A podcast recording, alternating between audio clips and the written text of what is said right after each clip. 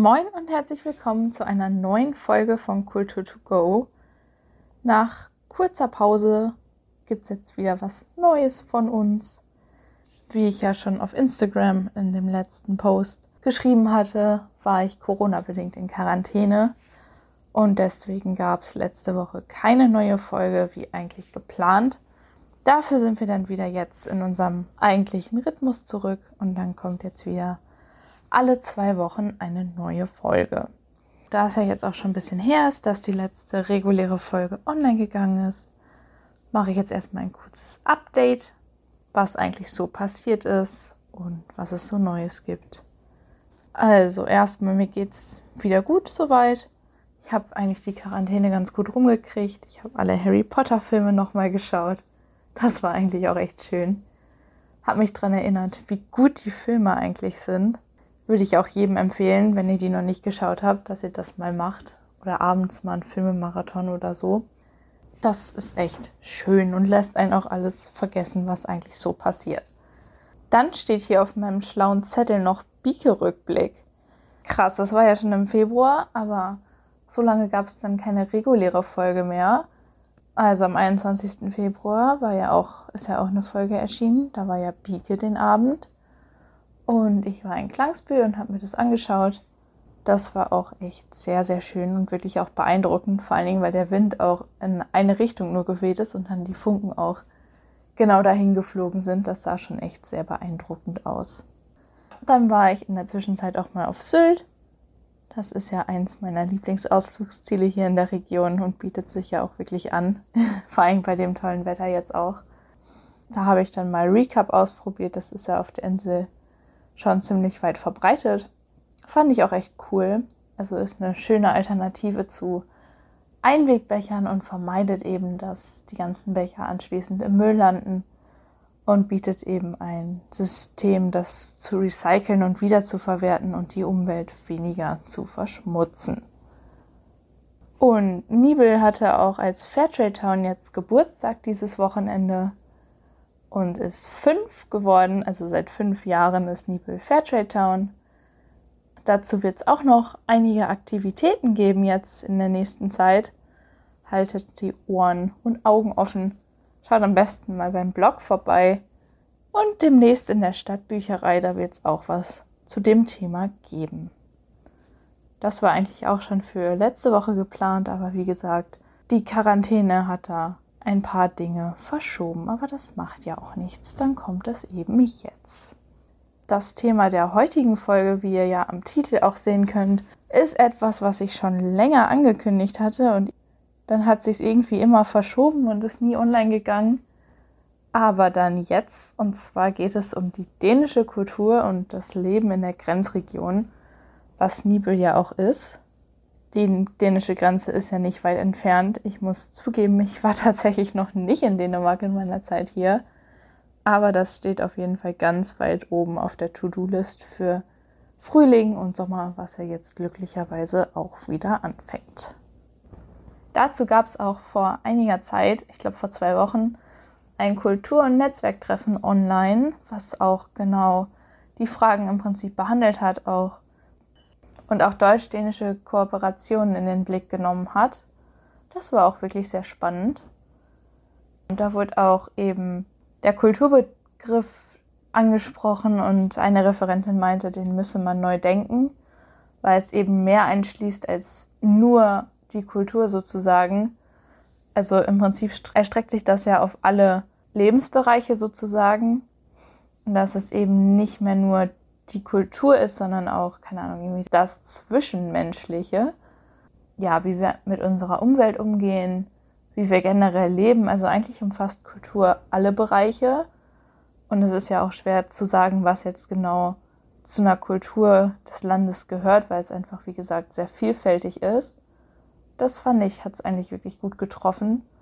Und dass es dann auch eben in der jetzigen Zeit, im jetzigen Jahrhundert einfach eine Erweiterung des Kulturbegriffs braucht und dass eben auch dann Projekte, keine Ahnung, die im Nachhaltigkeitsbereich oder irgendwas für die Umwelt machen oder so eben damit reinspielen auch unter anderem und dass man da als Gesellschaft eben ein Umdenken braucht. Jetzt zum eigentlichen Thema dieser Folge dann, die dänische Kultur bzw. Leben in der Grenzregion. Ich habe mir erstmal Gedanken gemacht, was das überhaupt für die Menschen bedeutet. Und ja, der erste Punkt, der mir dabei eingefallen ist, ist eben Urlaub in Dänemark zu machen. Also viele Menschen, gerade hier oben im Norden, verbringen ihren Urlaub gerne in Dänemark, einfach weil es sich anbietet und wir, wie gesagt, nicht weit von der Grenze hier sind. Aber tatsächlich auch viele Menschen bei uns, also in NRW, verbringen gerne ihren Urlaub in Dänemark. Aber ich glaube, wie gesagt, dass es hier sich auch einfach mehr anbietet.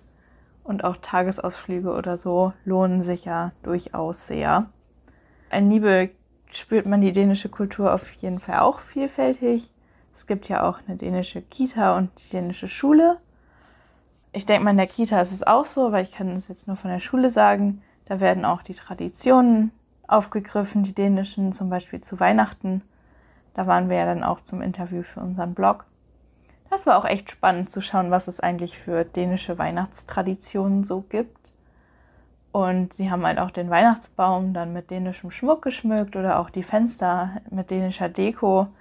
Das war echt schön zu sehen. Dann habe ich ein bisschen Recherche betrieben und ein paar Dinge rausgefunden. Das erste war die Mentalität der Dänen. Ich glaube, hügelig ist ein Begriff, den auch viele von euch, gerade wenn ihr aus dem Norden hier oben kommt, kennt. Das ist sozusagen die Hügel, ist die Lebensphilosophie der Dänen oder wird so bezeichnet. Das umfasst eben das Hier und Jetzt zu genießen, Gemütlichkeit, aber auch Geborgenheit und Wohlbefinden. Also im Prinzip die, diese Wohlfühl-Kuschelatmosphäre wird als typisch dänisch angesehen, sage ich mal, oder ist auf jeden Fall Teil der Kultur. Dann gibt es scheinbar viele Witze über die Stadt Aarhus. Die haben sogar eine eigene Bezeichnung und zwar heißen die Aarhus Historia. Das wusste ich vorher auch nicht, dass es über diese Stadt scheinbar da eine explizite Witzekultur sozusagen gibt. Dann sind generell Sagen in Dänemark weit verbreitet, also unter anderem über Trolle, Heinzelmännchen und Meerjungfrauen. Und bekannt scheint die Sage der Unterirdischen von Bornholm zu sein. Das die ähm, umfasst Trolle, die eben unter der Erde leben. Und ursprünglich waren Sagen dazu gedacht, um Kinder von gefährlichen Orten fernzuhalten. Mittlerweile haben sie sich einfach gehalten und werden halt von Generation zu Generation sozusagen weitergegeben und machen dann Orte auch zu etwas Mystischem oder Geheimnisvollen. Aber es ist mittlerweile eher weniger, um irgendwen abzuschrecken.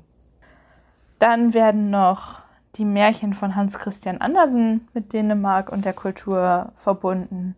So zum Beispiel des Kaisers neue Kleider, um ein Beispiel für eins der Märchen zu nennen. Es war früher auch eins meiner Lieblingsmärchen. Ich fand es immer sehr lustig. Ich weiß nicht, ob ihr, wenn ihr das vermutlich kennen, einige von euch das auch. Geht eben ganz in Kurzfassung um einen Kaiser, der neue Kleider haben will und dann Schneider, die ihm die tollsten, also versprechen, die tollsten Kleider zu nähen. Und sie nähen aber mit unsichtbaren Fäden, sodass der Kaiser im Prinzip am Ende nackt auf die Straße tritt und sich seinem Volk stolz in seinen neuen Kleidern präsentiert, die niemand sehen kann. Das ist auf jeden Fall auch ein sehr lustiges Märchen. Dann habe ich noch nach Gerichten gesucht, beziehungsweise ein Gericht gefunden. Ich weiß nicht, wie man das ausspricht. Smorrebröt. Das ist kunstvoll, ein kunstvoll belegtes Butterbrot, typisch dänisch.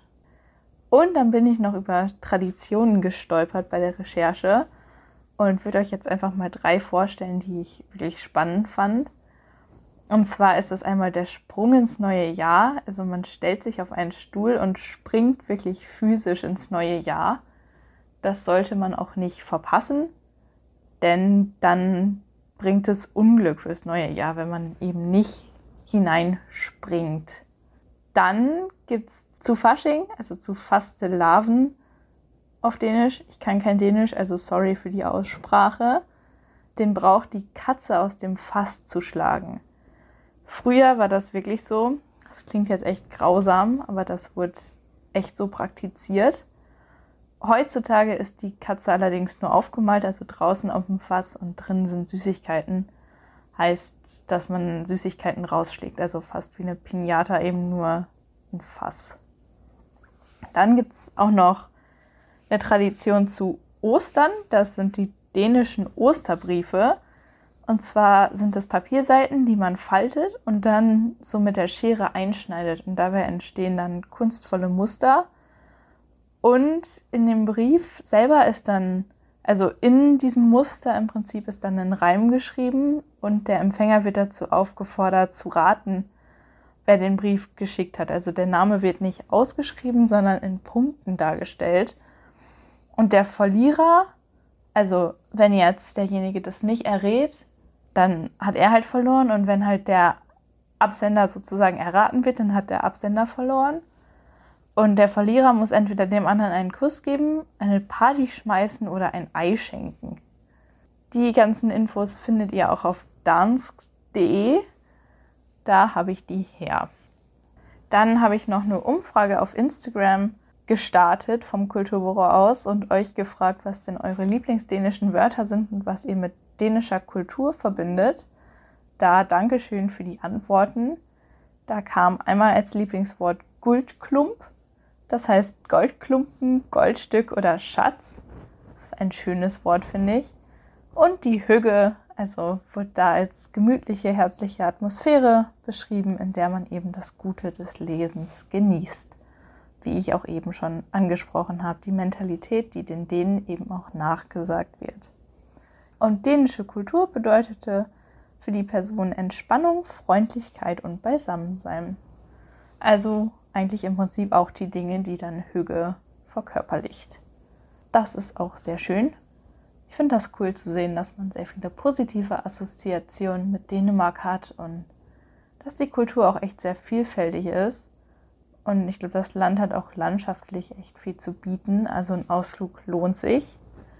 Das werde ich demnächst auch mal in Angriff nehmen, wenn, genau, wenn sich die Zeit dazu bietet das Wetter weiterhin hoffentlich so schön bleibt, dann steht das auch nie, auf jeden Fall in nächster Zeit auf meiner To-Do-Liste.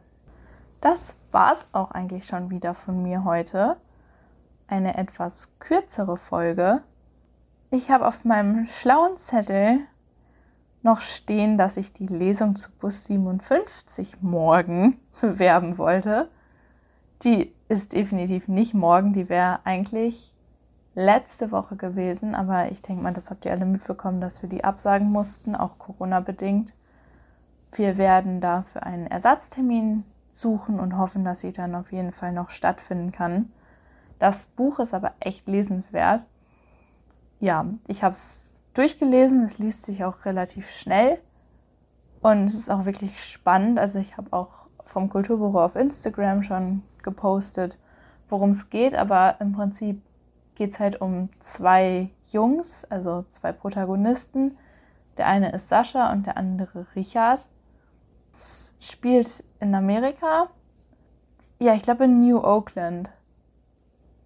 Soweit ich das richtig noch in Erinnerung habe. Und ja, Sascha ist eben Agenda und er trägt halt dann auch einen Rock und geht auf eine Highschool, die er so ein bisschen renommierter ist und wo eben auch ähm, queer sein und diese ganzen Identitätsfragen, das ist halt alles sehr dominant da und es wird auch alles akzeptiert. Also das wird von niemandem irgendwie komisch hinterfragt oder so.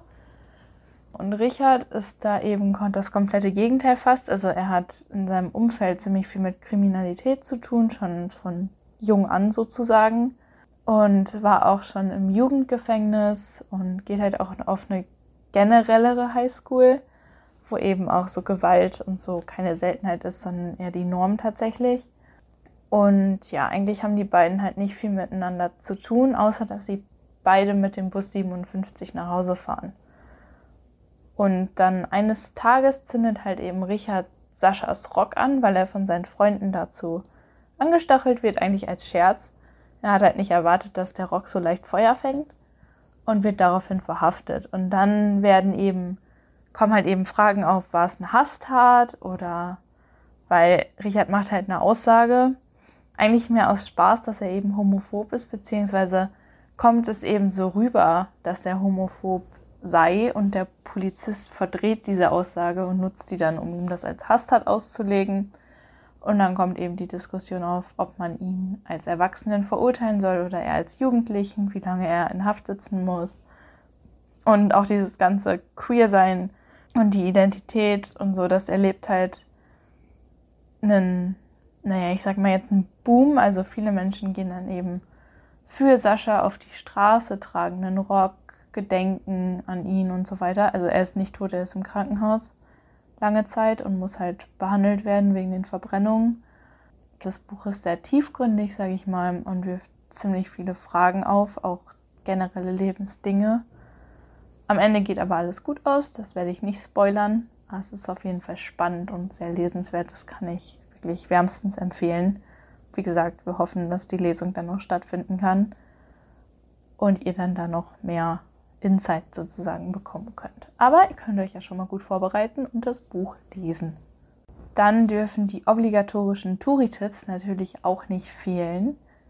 Und der erste nordfrieslandweite Tipp ist mal nach Sylt zu fahren, bei dem tollen Wetter einfach einen Spaziergang am Strand zu machen.